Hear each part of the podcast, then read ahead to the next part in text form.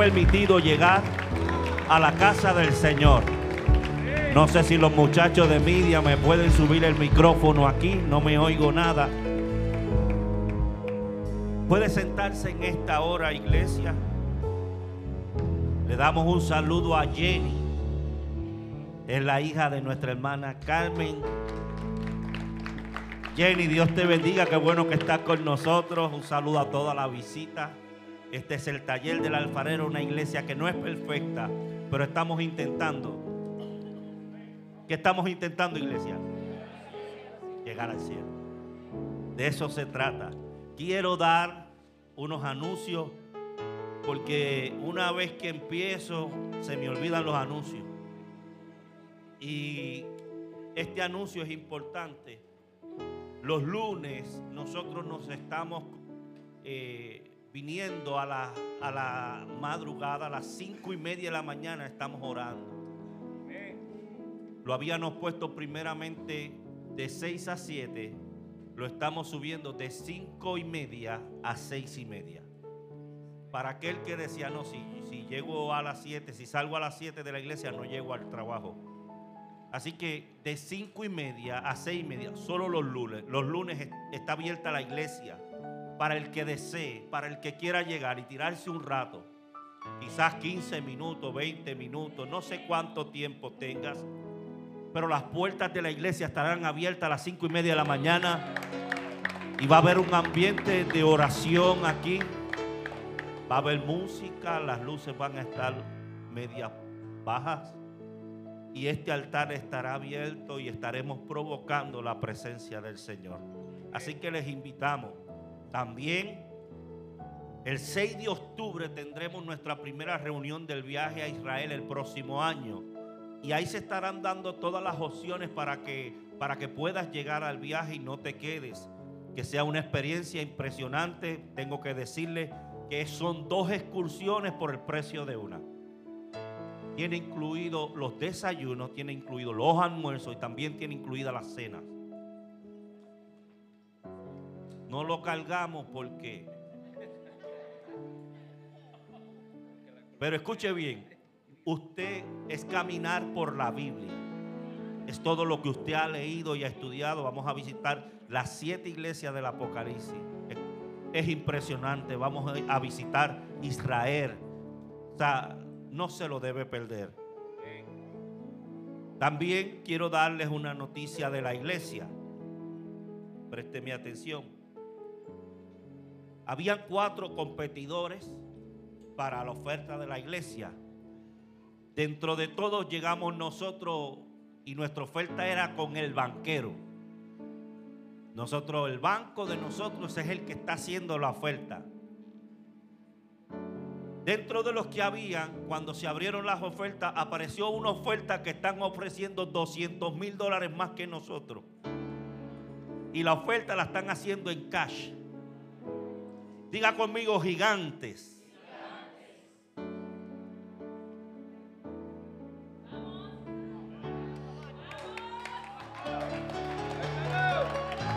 gigantes que aparecen en el camino. Segundo es la, la posición que estamos. Pero Abel fue segundo. Jacob fue segundo. Isaac fue el segundo. Y Dios dijo, ese es el hijo de la promesa. Escucha bien, escucha. Adán fue el primero, pero Jesucristo fue el segundo y vino a rescatar lo que Adán había perdido.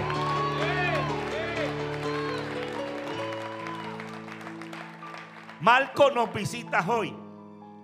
Y Marco corría maratones. Vivía en esa dinámica de correr maratones. Y sabe, yo en algún punto, como alguno de los gorditos que está aquí, ¿te acuerdas? ¿Te acuerdas? Yo también corrí. En algún punto de mi vida yo corrí también. Y sabe, a mí no me gustaba ser el primero en gran parte de la carrera. Yo no sé si, si a Marco le pasa igual, pero no era mi posición favorita. Entre los primeros tres ahí acomodaditos, escondido en una esquina, reservando fuerza y corriendo detrás del que rompía el viento, ahí esperando mi momento, porque en algún punto de la carrera yo intentaría ser el primero, pero eso sería en el momento. Ah, ustedes corrían maratones, ustedes saben lo que... ¿Qué me dijo ¿Qué nos habló el judío banquero que nos está ayudando? Él dijo, sería bueno que en el momento oportuno la iglesia ya tenga lo necesario para pasar a un primer lugar. Así que yo no sé si usted entiende el mensaje que nos dieron, pero yo lo entendí.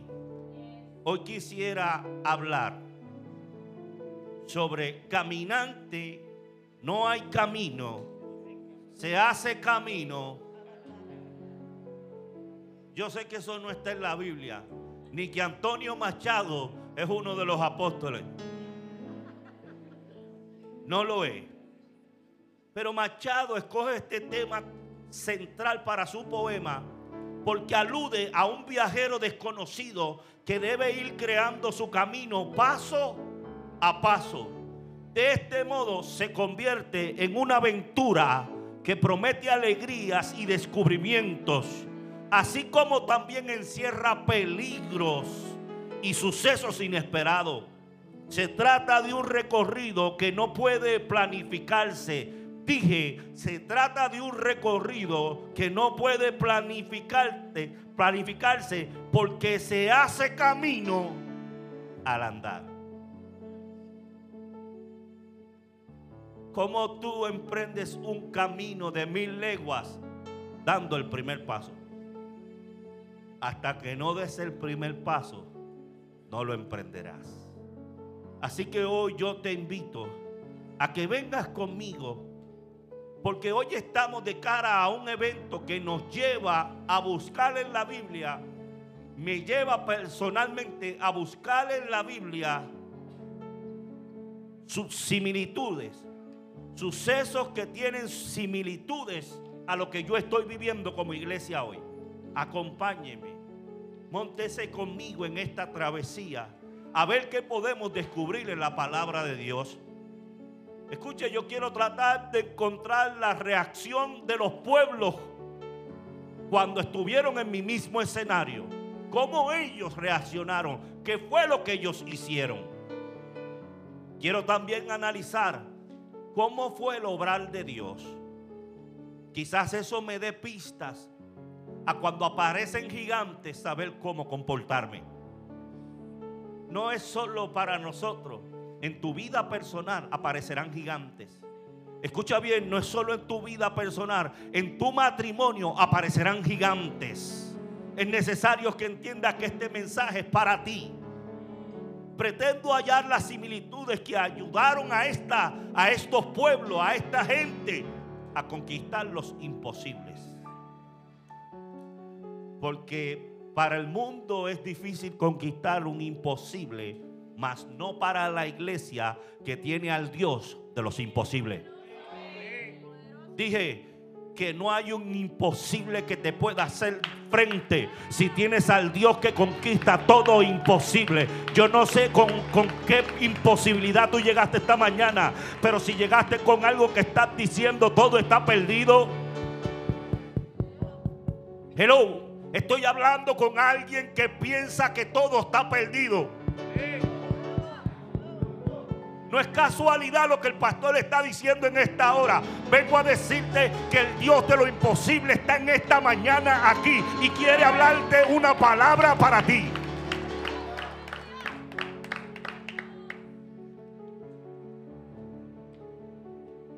Hoy somos una iglesia tal vez pequeña, tratando de conquistar una tierra prometida.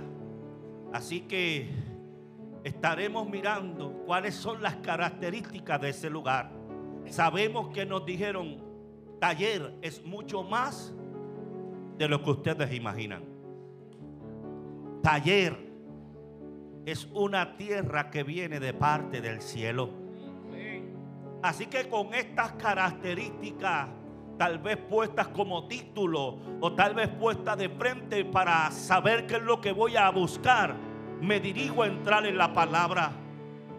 Sabemos un poco de avance, pues hemos conquistado una gloria particular en la casa. No hay nadie que no entre por esa puerta y no pueda sentir la presencia de Dios cuando se manifieste en este lugar. Sabemos que hemos conquistado un respaldo del Espíritu Santo de una manera particular. Diga conmigo por gracia. Diga conmigo por amor. Si Dios lo ha hecho es por gracia y porque nos ama. Así que estos detalles serán nuestro pie forzado para entrar y conseguir a alguien que le haya sucedido. Rápido vino a mi mente un clásico para los lectores de la Biblia. Un clásico. Un pueblo que se convirtió en pueblo de Dios. Dice Deuteronomio 7, 6 al 8 Pueden quedarse sentados, voy a estar leyendo muchas citas, pero ciertamente esta es la palabra de Dios y es bendita. Las amarillas le toca a la iglesia, las blancas a mí. Deuteronomio 7, 6, 8, a la gloria del Padre, del Hijo y del Espíritu Santo, la iglesia dice, porque tú eres pueblo santo para Jehová tu Dios. Jehová tu Dios te ha escogido para hacerle un pueblo especial más que todos los pueblos que están sobre la tierra. Vaya conmigo, parte de lo que dice el verso es que quien escogió a este pueblo, ¿quién fue? Él fue el que lo escogió. ¿Para qué lo escogió? Dice ahí para ser un pueblo especial, pero no solo especial si te das de cuenta que dice más que todos los pueblos. El verso 7 dice, no, ser, no por ser vosotros más que todos los pueblos, os ha querido Jehová y os ha, escogido. Pues vosotros erais el más insignificante. De todos los pueblos, sino por cuanto Jehová os amó. Y quiso guardar el juramento que juró vuestros padres. Os ha sacado Jehová con mano poderosa y os ha rescatado de servidumbre de la mano de Faraón rey de Egipto, no por ser más que otro pueblo, no porque tú seas la gran cosa, no porque tienes más cualidades que otro, sino todo lo contrario. Siendo el pueblo más insignificante, el Dios del cielo posó sus ojos sobre ellos y sobre nosotros. Nosotros hemos estado en el lugar de nuestra asignación y hemos sido aquí tal vez un tanto oprimidos. Como pastor? La verdad es que el espacio ha sido limitado. La verdad es que ver 60 o 70 jóvenes afuera tomando clase debajo del sol, todos sudando, ha sido un poco indignante. Ciertamente hemos tenido vecinos karatecas que hemos estado a punto de ungirlos con el nombre del Señor.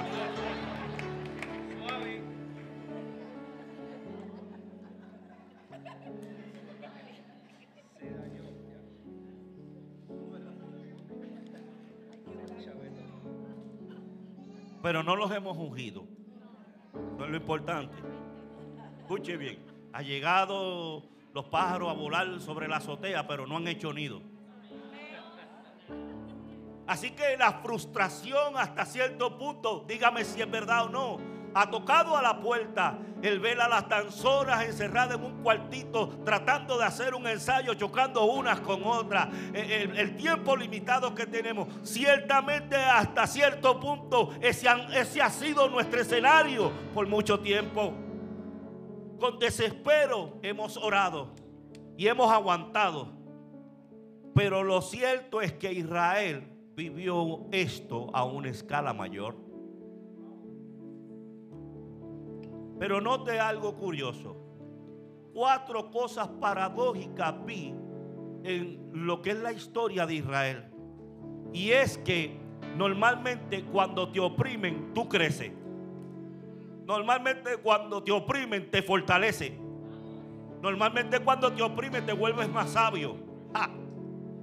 Escucha, comienzas a ser exitoso donde otros fracasan.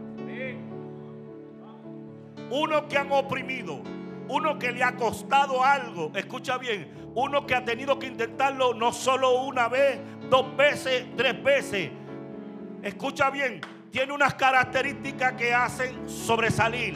Yokoi Kenji dice, porque, déjame ver cómo dice que se me olvidó.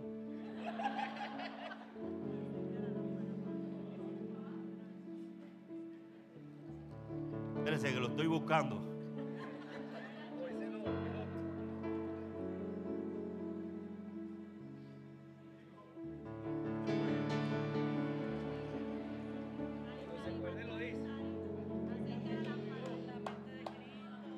Tiene que ver algo más o menos así. No me acuerdo la palabra exacta.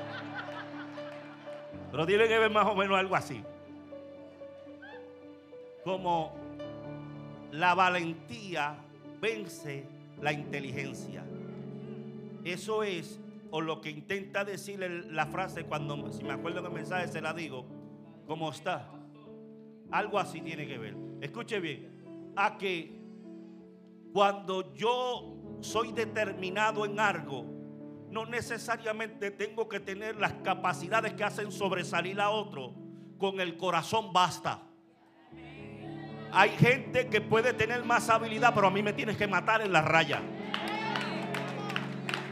Veía una película, porque yo veo a Dios en las películas también. Escuche bien. Yo creo, yo, yo meto a Dios en todo.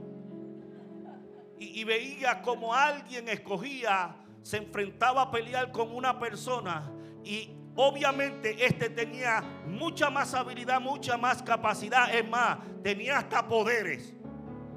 Y dándole una pela al otro le decía, quédate en el piso. Y el otro se volvía y se levantaba y decía, yo nunca. Vamos, vamos, yo nunca. Y, y la persona que peleaba con él decía, no puedo entender el cabeciduro este. Y volví y le daba dos o tres par de puños y lo tiraba al piso. Y él casi sin poder volvía y se levantaba. Así que él se fue a aquel que lo había llamado y le dijo, tenemos que reclutar a alguien. ¿Sabe por qué? Él le preguntó, ¿y por qué vamos a reclutar a alguien? A esa persona porque no se rinde.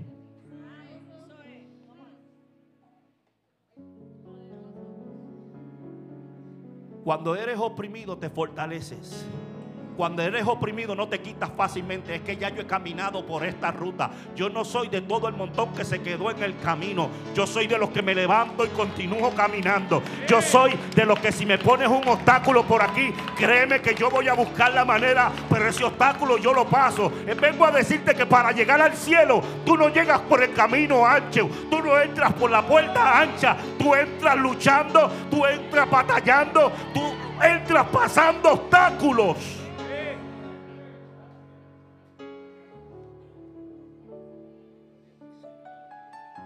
Como dijo Ricardo, la disciplina vence la inteligencia. Comienzas a ser exitoso donde otros fracasaron. Éxodo 1, 8 al 14 dice,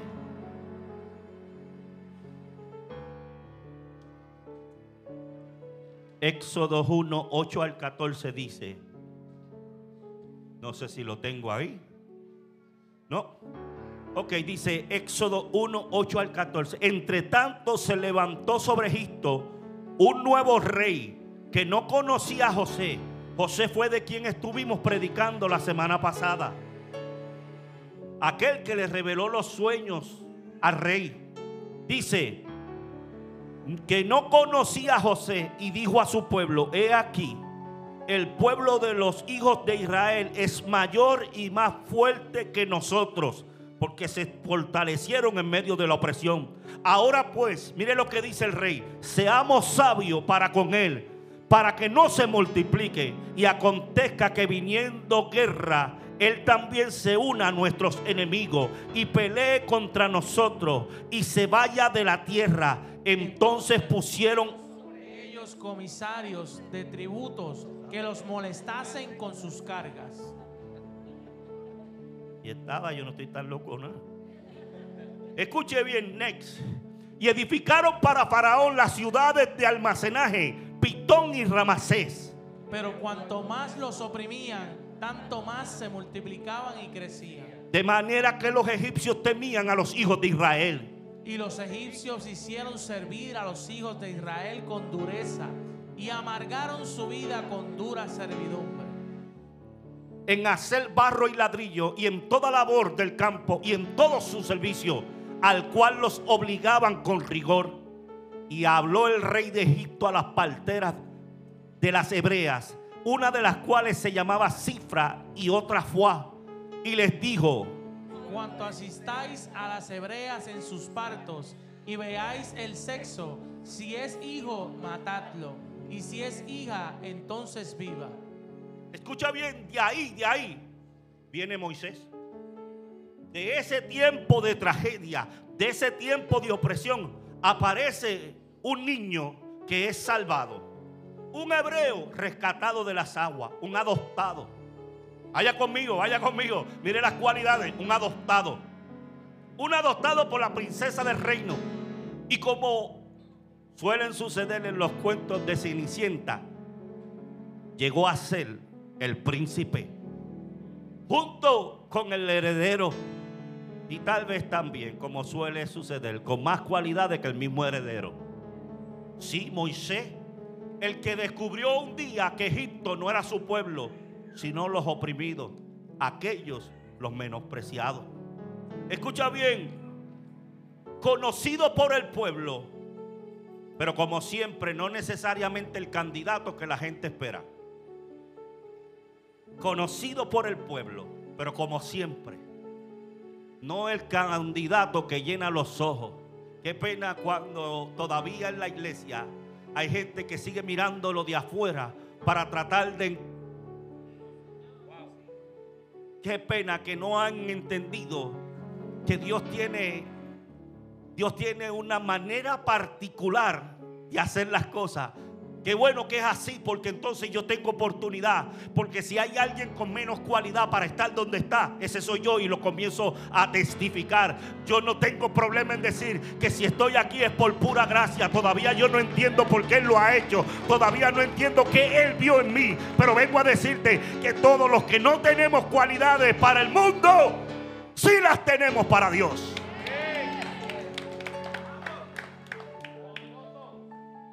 Y allí Moisés, huyendo porque había matado un egipcio, y cuando fue a poner la paz, escucha bien, matando a un egipcio en favor del pueblo hebreo, y cuando puso a- quiso poner la paz entre dos hebreos, ellos le dijeron, me vas a matar igual que hiciste como el egipcio. Él pensó que nadie lo había visto. Y muchas veces, mire, nosotros ayudamos a la gente y cuando ayudamos a la gente resulta ser que el tiro sale por... De mucha Biblia ustedes saben. Muchas veces el tiro sale por la culata. Y entonces en nosotros se quita el deseo de ayudar a nadie. Porque a veces eso no pasa una, dos, pasa varias veces. Vengo a decirte que nada cambie tu esencia. Si tú eres un servidor, sigue siendo servidor.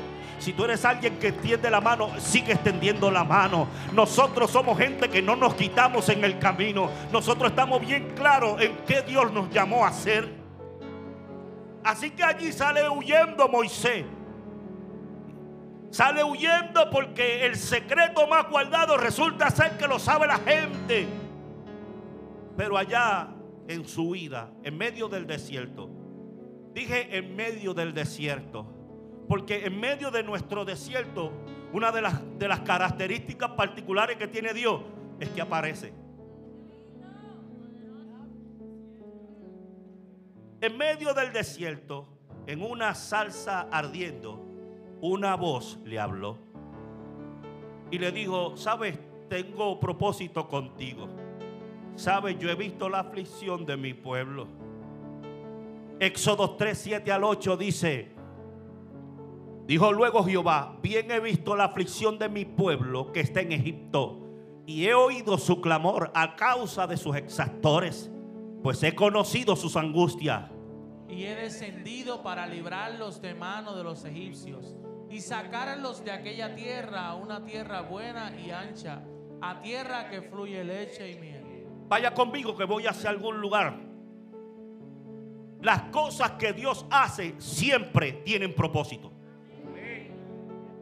Yo sé que tú no lo entiendes. A mí me ha pasado también. Bienvenido al club. Hay cosas que Dios hace y yo no entiendo por qué las está haciendo. Y es más, quisiera tener unas respuestas. Pero vengo a decirte, si Dios te da la respuesta, amén. Pero si Dios no te da la respuesta, amén. Amén. Tienes que seguir creyendo que Dios los pensamientos que tiene son de bien y no de mal para alcanzar el fin. Escucha bien, que Él ha diseñado, que ha prometido.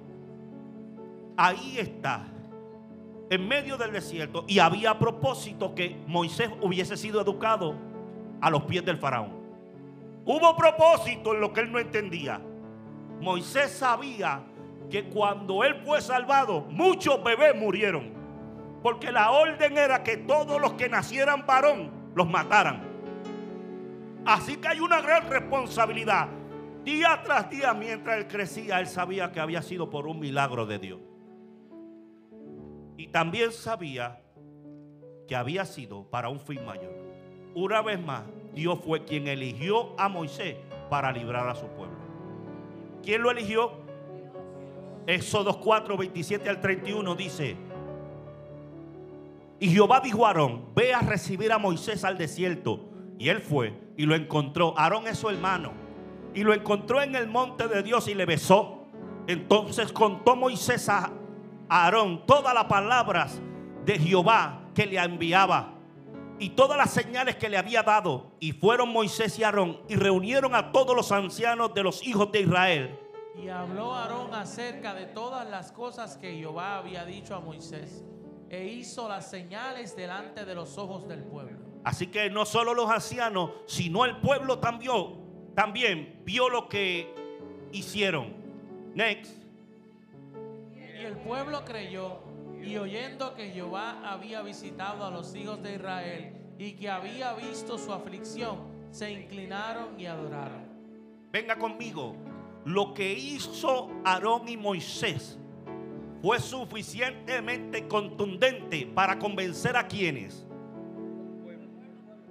al pueblo y a los ancianos. Ahora, ¿alguien se acuerda cuáles fueron esas señales que hizo Moisés? Se las digo. Primera señal, Éxodo 4, 2 al 5. Y Jehová dijo, ¿qué es eso que tienes en tu mano? Escucha bien, porque a Dios le gusta usar lo que usted tiene en la mano.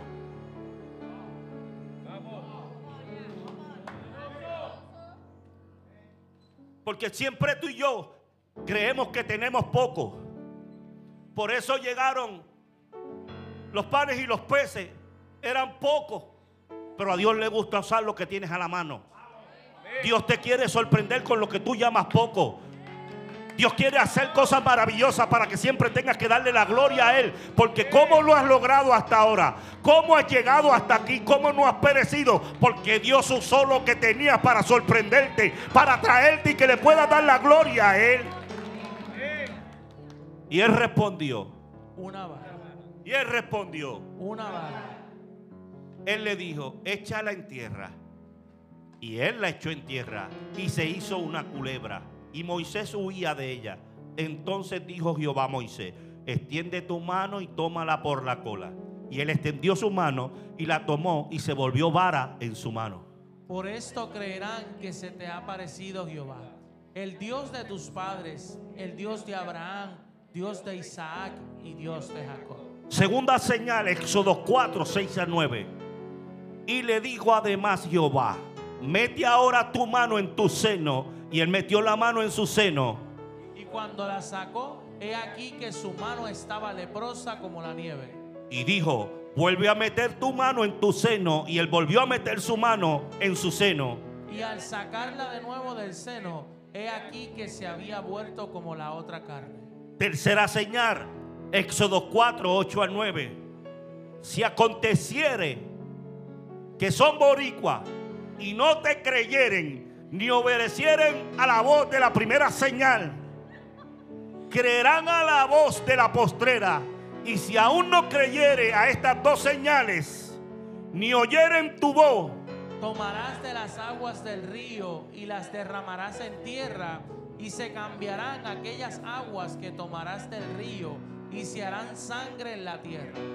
recuerde que yo estoy en una asignación hoy y estoy tratando de descubrir cómo es el obrar de Dios en los procesos de nuestra vida, en las transiciones de nuestra vida. Tienes que estar pendiente y cuando yo miro esto, logro encontrar que hay detalles de su presencia continuamente. Dios estará presente poniendo su firma con cada señal como si fuera la mano o el dedo de Dios escribiendo en medio del proceso. Solo tienes que prestar atención y vas a ver los detalles. Vas a ver los detalles donde no estás solo. Escucha bien, tú no estás a la deriva. No es que Dios no tiene un plan perfecto contigo. Dios no ha perdido su control. ¿Sabe cuándo es que ocurre lo contrario? Cuando tú tomas el control en tu mano. Vamos a los detalles. Diez plagas pasaron, siendo la muerte de los primogénitos la última, que lo hizo que los dejaran salir. Éxodo 12, 39 al 40 dice, y cocieron tortas sin levadura de la masa que habían sacado de Egipto, pues no habían leudado, porque al echarlo fuera los egipcios, No habían tenido tiempo ni para prepararse comida. El tiempo que los hijos de Israel habitaron en Egipto fue 430 años. imagínense con las primeras cosas que les relaté que dice la Biblia que los oprimían. Ahora escuche bien, hay un detalle que me causa curiosidad. Porque desde el día uno que apareció Moisés diciendo, Dios me está enviando, porque llegó el tiempo donde ya todo termina. Y Moisés hizo las señales no solo al pueblo, sino también a los ancianos. Señales que convencieron a los ancianos, porque parece ser que los ancianos debieran ser los que más fe tenían, pero eran los más incrédulos. Así que convencieron a los ancianos para llegar el momento y decir, el tiempo de la espera llegó a su fin. Las señales provocaron que un pueblo dijera, el tiempo de la espera llegó a su fin. O yo no sé si tú entiendes lo que Dios está soltando en esta hora. La pregunta sería, si desde ese momento que llegó Moisés, todo empezó a ocurrir, pasan 10 plagas, ¿habrían tenido de verdad tiempo para prepararse para salir al desierto? ¿Lo tuvieron? ¿O es que para leudar la masa había que esperarle un mes para entonces comérmela el mes después? ¿Cómo hace usted que adoba las cosas, las marinas y las pone en la nevera para comer? ¿Habrán tenido tiempo suficiente para haberse preparado o no creyeron que Dios los sacaba? Iglesia, ¿tú crees que Dios te saca de aquí?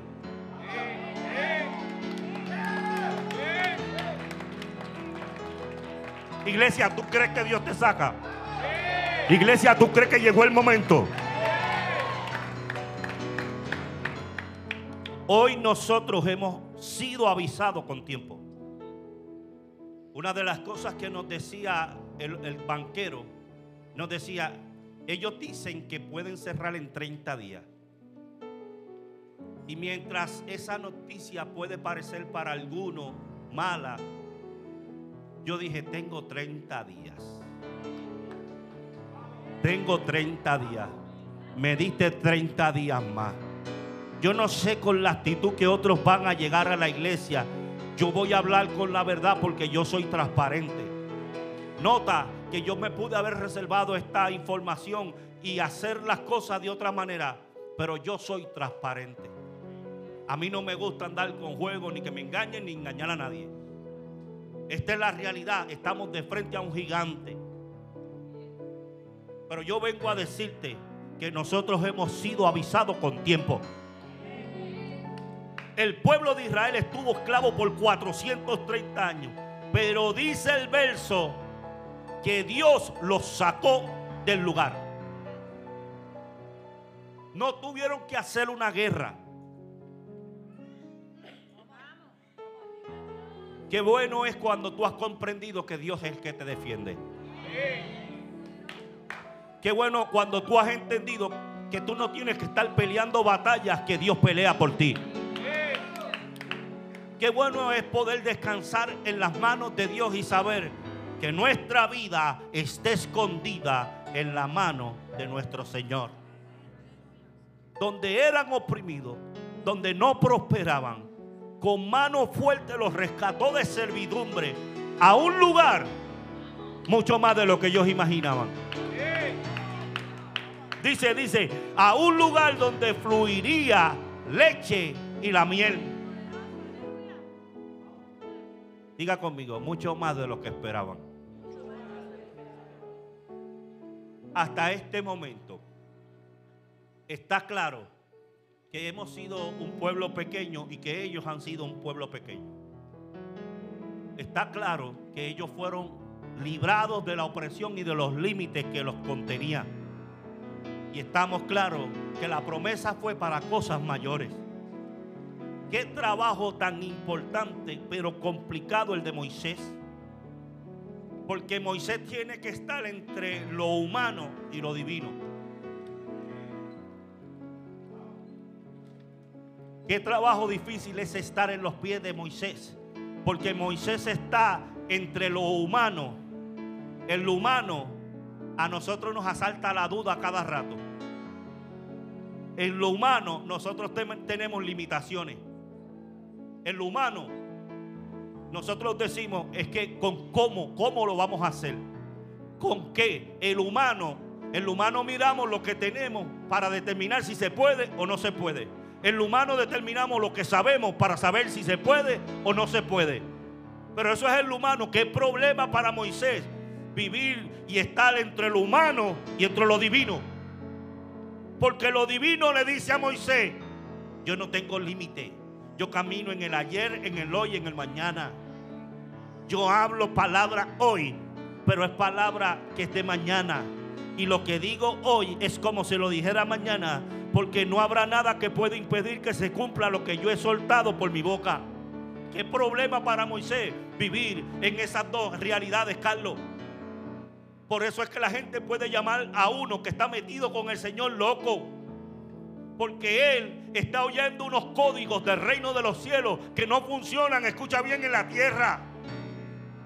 Escucha bien, tú hoy no podrás creer que suelte una vara en el piso y la vara se convierte en una culebra. Eso es vivir en lo sobrenatural. Escucha bien, tú sabes lo que es derramar el agua y que en, en la tierra se convierte en sangre. ¿Cómo vive Moisés entre los humanos? 430 años esclavo y llega Moisés diciendo, Dios me dijo que nos saca de aquí.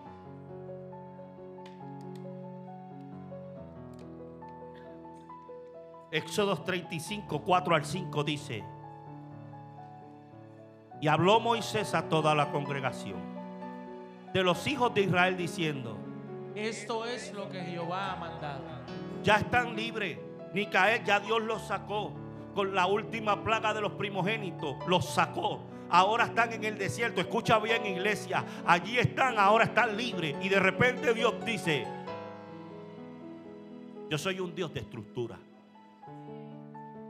Yo soy un Dios que quiero que tú progreses. Yo quiero establecer métodos de comportamiento que te hagan tener bendiciones que no se detengan. Ustedes vienen de vivir una vida a una manera, pero hoy yo quiero enseñarle y mostrarle cómo se conquistan los imposibles de Dios. Así que Dios le dice, yo quiero que me construyan un templo. Yo quiero que me construyan ahí, el lugar de adoración. Y escucha bien, esto es lo que Jehová ha mandado. Tomad de entre vosotros ofrendas para Jehová. Todo generoso de corazón la traerá a Jehová. Oro, plata, bronce. Diga conmigo detalles. Vamos a los detalles. Tienen que ser los generosos de corazón. Él los llama con nombre y apellido. Él sabe a quién se está refiriendo. Detalles. Está abierto inclusive para el que no quiera dar. Ahí no está obligando a nadie. Eso es una invitación que él hace. Pero el que no quiera dar es su decisión. Por eso él está diciendo, son los que quiero son los generosos de corazón. En otras palabras está diciendo, yo no quiero a nadie dando allí obligado. Yo no quiero allí dando a nadie para después que esté diciendo, ah, que la iglesia está... No, no, olvídate, llévatelo. No, no, no contamines a los generosos que van.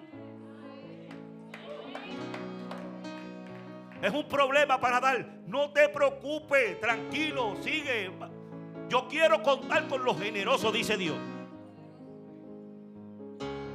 Pero la pregunta que yo me hago, porque esto siempre es controversial, iglesia. Esto siempre es controversial. Siempre van a estar esos dos grupos. La pregunta que yo me hago, pero ¿por qué Dios está pidiendo ofrenda?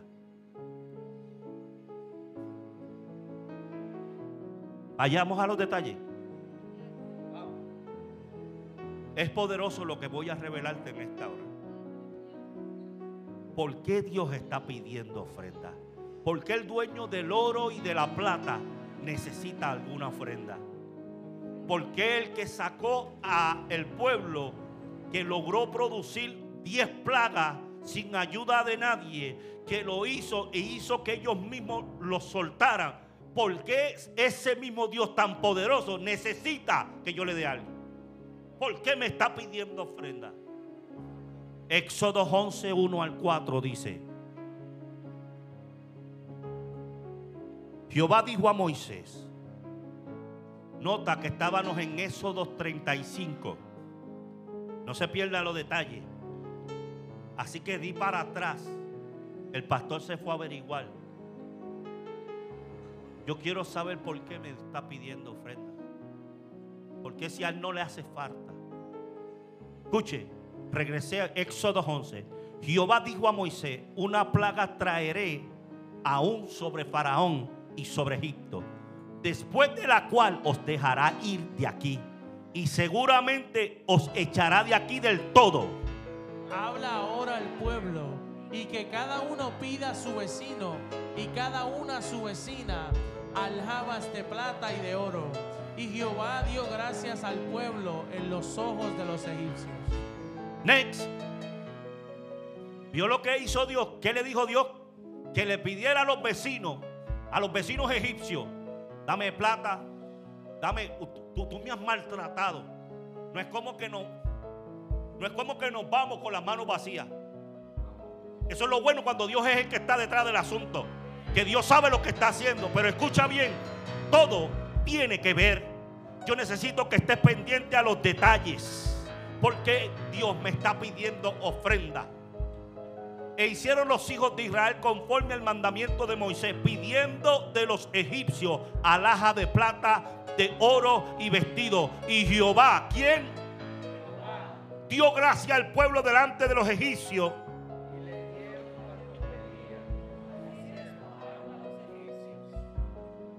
¿Quién fue el que le dijo a ellos que le pidieran a los egipcios? Dios.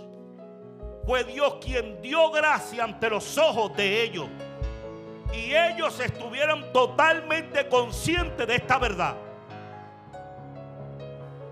Siempre que Dios pide es porque ha dado primero.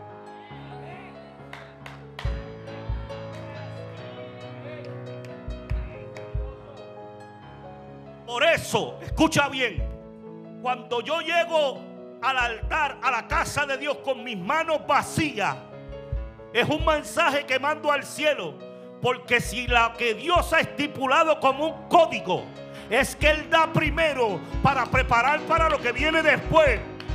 Porque nadie podrá sembrar si antes no ha cosechado. Dios está diciendo, yo quiero hacer cosas grandes, pero necesito que la iglesia entienda, necesito que el pueblo entienda lo que yo estoy haciendo. Vaya conmigo, escuche bien. Siempre que Dios pide porque Él ha dado primero la provisión. Y Él está simplemente observando nuestra respuesta a su llamado. Nota que ahí no dice Pastor Fabián. Es Dios quien le está haciendo el llamado para levantar casa, para comprar una iglesia, para, para trabajar los asuntos del reino. Porque un pueblo que no tiene un lugar de adoración es un pueblo que está a la deriva y él lo sabe. Y él dice, salieron, salieron de servidumbre, pero vamos a establecer el reino de Dios en nuestra casa. Una casa que Jesucristo no es el centro de, su casa está a la deriva. Unos hijos que no saben que Dios es todopoderoso, esos hijos están a la deriva.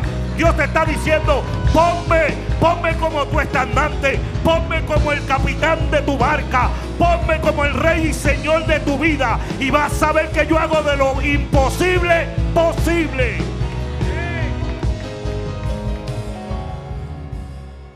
Yo no podía tener hijos según la medicina. Pero el Dios de lo imposible dije, mujer estéril en mi casa no hay, van a recibir una bendición. Dos hijos me regaló el Señor. ¿Cuántas veces no he visto el obrar de Dios en mi favor sin merecerlo? Porque no merezco nada, porque simplemente por gracia. Los médicos dijeron que me tenían que cortar una pierna, pero Dios hizo el milagro y los médicos tuvieron que declararlo.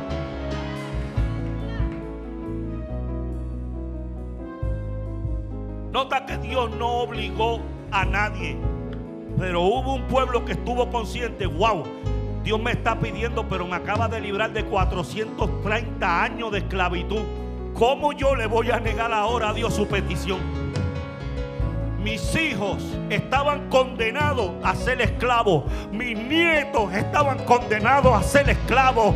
Yo no tenía otro futuro que no era ser esclavo, pero Él llegó. Él llegó. Y cuando Él llega, lo cambia todo. Dios llegó. Y cuando Dios llega, lo cambia todo. Ah, de muerte a vida. Lo que estaba destruido, Dios lo levanta. Lo que no se podía lograr, Él lo logra por ti.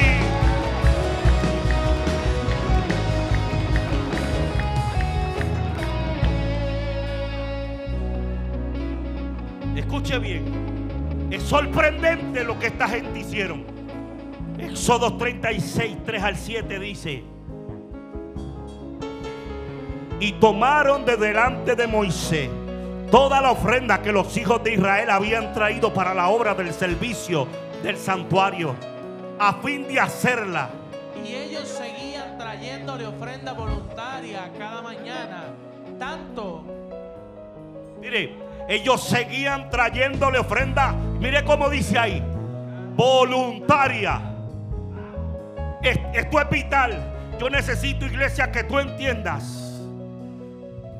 Mire, esta es la, característica de Dios.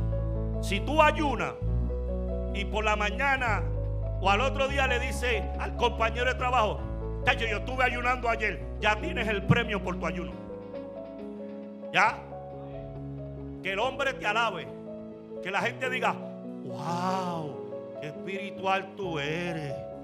Uf, hay que oírlo porque tú estás ungido. Ya tienes el paguito, escuche bien, por el ayunito que diste. Ah, pero cuando tú ayunas y te quedas callado. Ay, Dios mío. Esa es la característica del Dios que tú y yo servimos. Porque dice vuestro Padre que ve los secretos. Vuestro Padre que ve los secretos es Él. No los hombres, no el pastor, No es la gente, es Él. Te recompensará en público. Ay, te dirá hijo, así es que se hace. Humilde, sencillo. Tanto. Fue tanto lo que trajeron que vinieron todos los maestros que hacían toda la obra del santuario. Cada uno de la obra que hacía y hablaron a Moisés diciendo, el pueblo trae mucho más de lo que se necesita para la obra que Jehová ha mandado que se haga. Entonces Moisés mandó a pregonar por el campamento diciendo, ningún hombre ni mujer haga más para la ofrenda del santuario. Así le impidió al pueblo ofrecer más. Pues tenía material abundante para hacer toda la obra y sobraba. ¿Será ese el pueblo que yo estoy viendo hoy?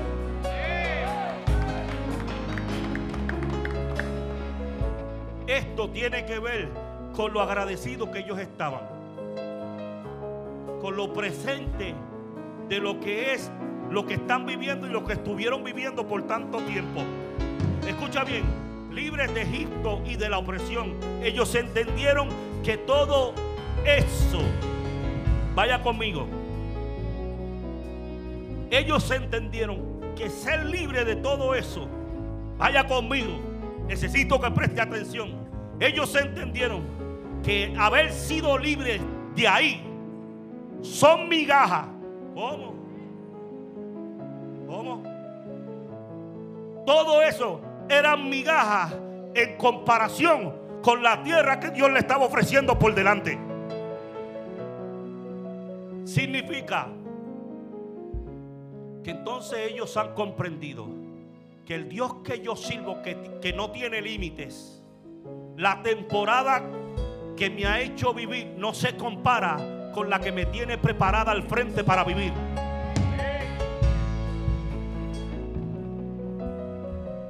No es comida, es semilla. Analice lo que acabo de decir. Analice lo que acabo de decir. No es comida, es semilla. ¿Qué pasa si tú te comes la semilla?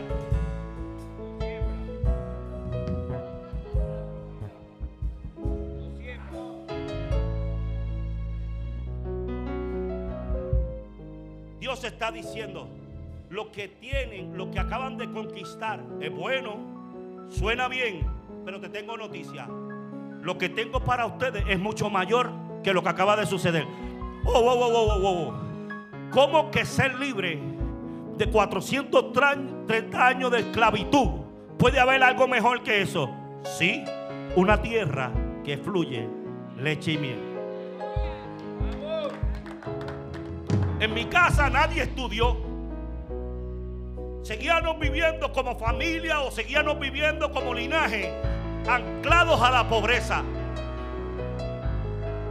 Me gano mil pesos, pero me embrollo 800 y pretendo vivir con 200 pesos, echarle gasolina y comprar comida. Y Dios está diciendo, yo necesito cambiarle la mente a la gente porque no han podido entender. Dios le gusta que sea imposible. Dios le gusta que cuando tú hablas de asuntos financieros para ti no tenga razón. Porque la matemática de este mundo es una. Pero en la de Dios Él da al ciento. Eso no tiene sentido. Entonces Dios levanta una generación que dice, no, no, no, no. En mi casa mis hijos van a empezar a estudiar. Yo voy a ser enfático con mis nenes cuando vengan de chiquitos. Vente, vamos a hacer las asignaciones. Yo voy a, a, crear una disciplina para que mañana ellos sean médicos, doctores, abogados, pastores, evangelistas. Dios está diciéndole, Dios está diciéndole, yo tengo mucho más. Mire, ellos dijeron, ellos dijeron, vamos a seguir dando, vamos a seguir dando, porque si hay algo mejor que lo que ha sucedido, pues yo lo quiero. Ahora, hoy día, cuando usted ve que haya que detener a la gente para que dé?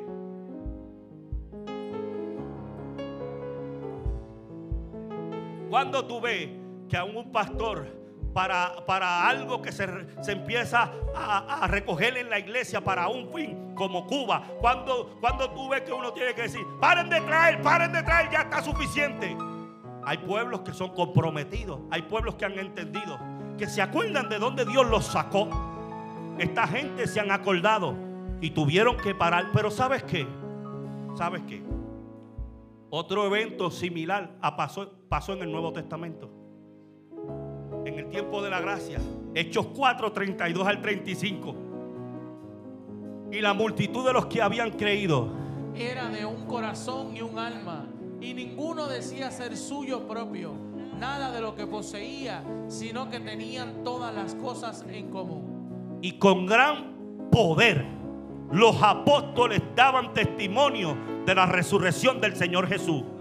Y abundantemente, abundante gracia era sobre todos ellos. Así que no había entre ellos ningún necesitado, porque todos los que poseían heredades o casas las vendían y traían el precio de lo vendido. Y lo ponían a los pies de los apóstoles y se repartía cada uno según su necesidad. Yo termino en esta hora.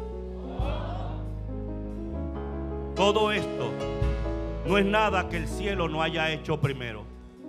Dije, dije, yo necesito que prestes atención. Nada de esto no es algo que el cielo no haya hecho primero. Romanos 8, 31 al 33 dice,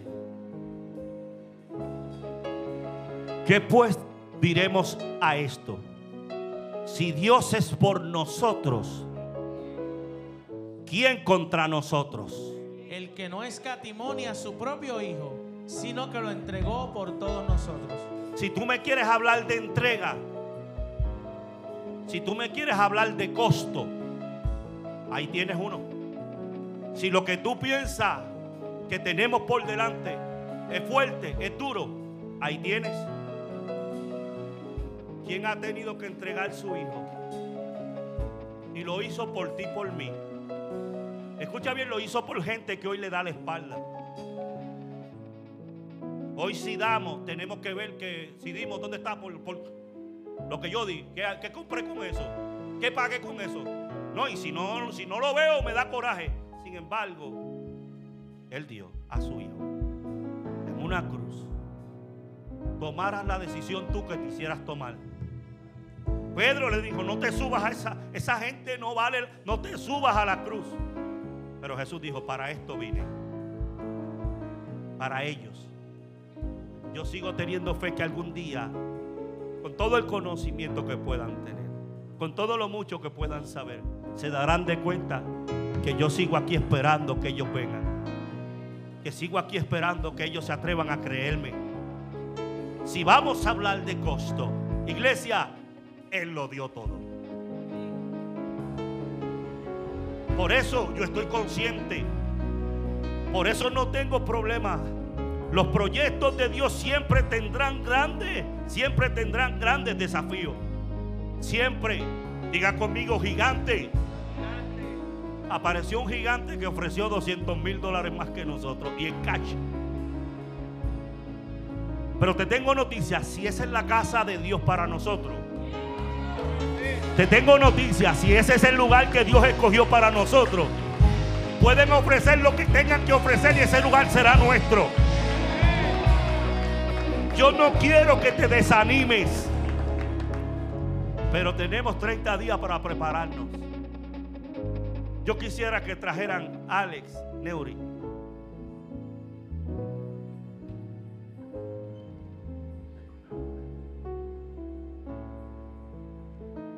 Nunca te has puesto a pensar si la mayoría de las cosas que Dios nos pide a Él no le hacen falta.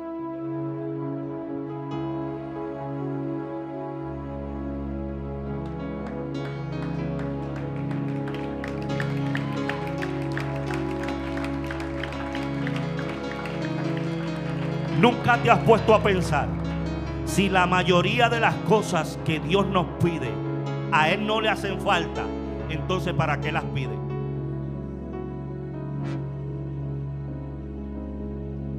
Si Dios nos puede entregar las cosas, ¿por qué nos impulsa a conquistarlas? ¿No te has preguntado? Deuteronomio 9, 1 al 2 dice, Oye Israel, tú hoy vas a pasar el Jordán. Mire, ya ahí están para entrar a la tierra prometida. Ya. Todo lo que había dicho llegó el momento. Y mire cómo le habla y cómo le dice. Oye Israel, tú vas hoy a pasar el Jordán para entrar a desposeer a naciones más numerosas y más poderosas que tú, ciudades grandes y amuralladas hasta el cielo, un pueblo grande y alto. Hijo de los anaseos, de los cuales tienes tu conocimiento, y has oído decir, ¿quién se sostendrá delante de los hijos de Anac? Entiende pues hoy, taller del alfarero, que es Jehová tu Dios el que pasa delante de ti como fuego consumidor que los destruirá, humillará delante de ti, y tú los echarás y los destruirás enseguida, como Jehová te ha dicho.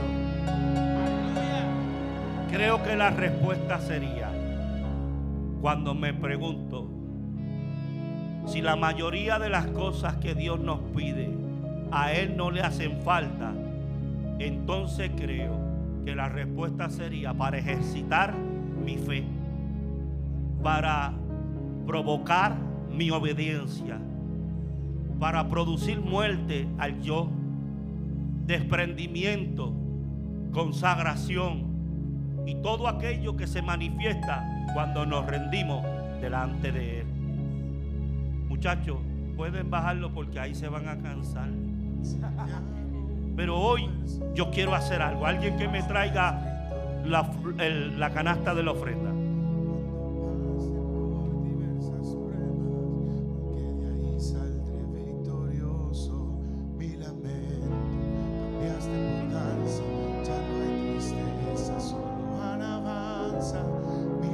Yo tengo 30 días. Mire, las cartas para enviar a la gente ya están aquí. Pasen acá al frente. Pero antes de que la gente pase a lo de las cartas, necesito una canasta de las...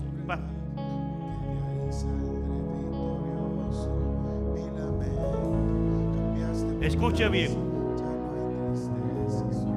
Pastor Fabián Ayala mis primeros mil.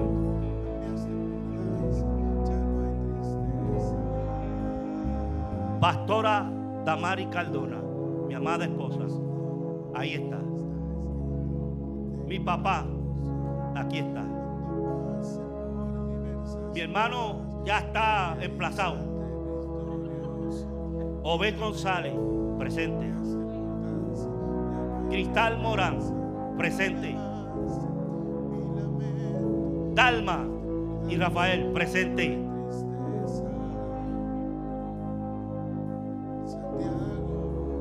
Anet Álvarez presente. Nota, esto que están llegando es porque ya está físicamente, no son promesas. Esto ya está en la cuenta de la iglesia para lo que será la compra del terreno. Ya no ya no son 300, ya son 200 y algo. Ricardo, presente. Alex, presente. Efraín Caldona, mi suegro, presente. Iglesia, hoy hemos sido llamados. Tenemos 30 días. Yo no sé cómo Dios lo va a hacer, pero el Dios mío es un Dios que vence gigante. Iglesia, es un reto que tenemos por delante, pero no es un reto para agobiar tu corazón. No dejes que nada venga a robar tu corazón. No dejes que nada impida que seas parte de este proyecto. Aquí estamos. Las cartas, cualquiera que desee una carta puede pasar aquí ahora. Estas cartas están diseñadas para que vayan a gente que usted entiende que nos puede ayudar con lo que sea. Que usted dice, yo le voy a llevar esta carta a mi jefe. Mira, yo, yo tengo a alguien que, que puede ayudar a la iglesia con un granito de arena. Aquí está esta carta. El reto es para nosotros. si en 30 días esos que están como primero, algo sucede, inmediatamente el nombre del taller del alfarero será llamado. Y yo declaro en el nombre del Señor Jesús que lo vamos a lograr. Muchas veces Dios me dijo, me envió gente a decirme, cuando llegue el momento que se produzca, el dinero está en la casa. Y yo no lo podía comprender. Cuando estudiaba este mensaje que Dios me daba, descubrí que Dios le dijo al pueblo de Egipto, al pueblo de Israel, pídele alhaja, oro y plata al pueblo de Egipto. Y cuando llegó el momento de Dios pedir, no pidió algo que primero no le había entregado. Así que eso va a ocurrir con nosotros. Dios te está pidiendo de lo que ya Él te entregó. Si tú le crees en esta hora, declara conmigo que yo y mi casa entraremos a esa tierra prometida. Póngase en pie en esta hora. Yo no suelo. Todo el que conoce esta casa, todo el que conoce esta casa, sabe que yo no predico nunca pidiendo dinero. Nunca aún nuestras campañas de primicia, todos los predicadores que vienen tienen carta abierta. Yo no le doy tema. Porque un día yo sabía que llegaría el momento donde tendríamos un, gran reto por delante. Ese día llegó. Y por eso hoy he podido predicar la palabra que Dios me ha dado en paz porque es un reto. Y nosotros vamos a entrar a esa tierra danzando, alabando, glorificando. Dios te bendiga, taller.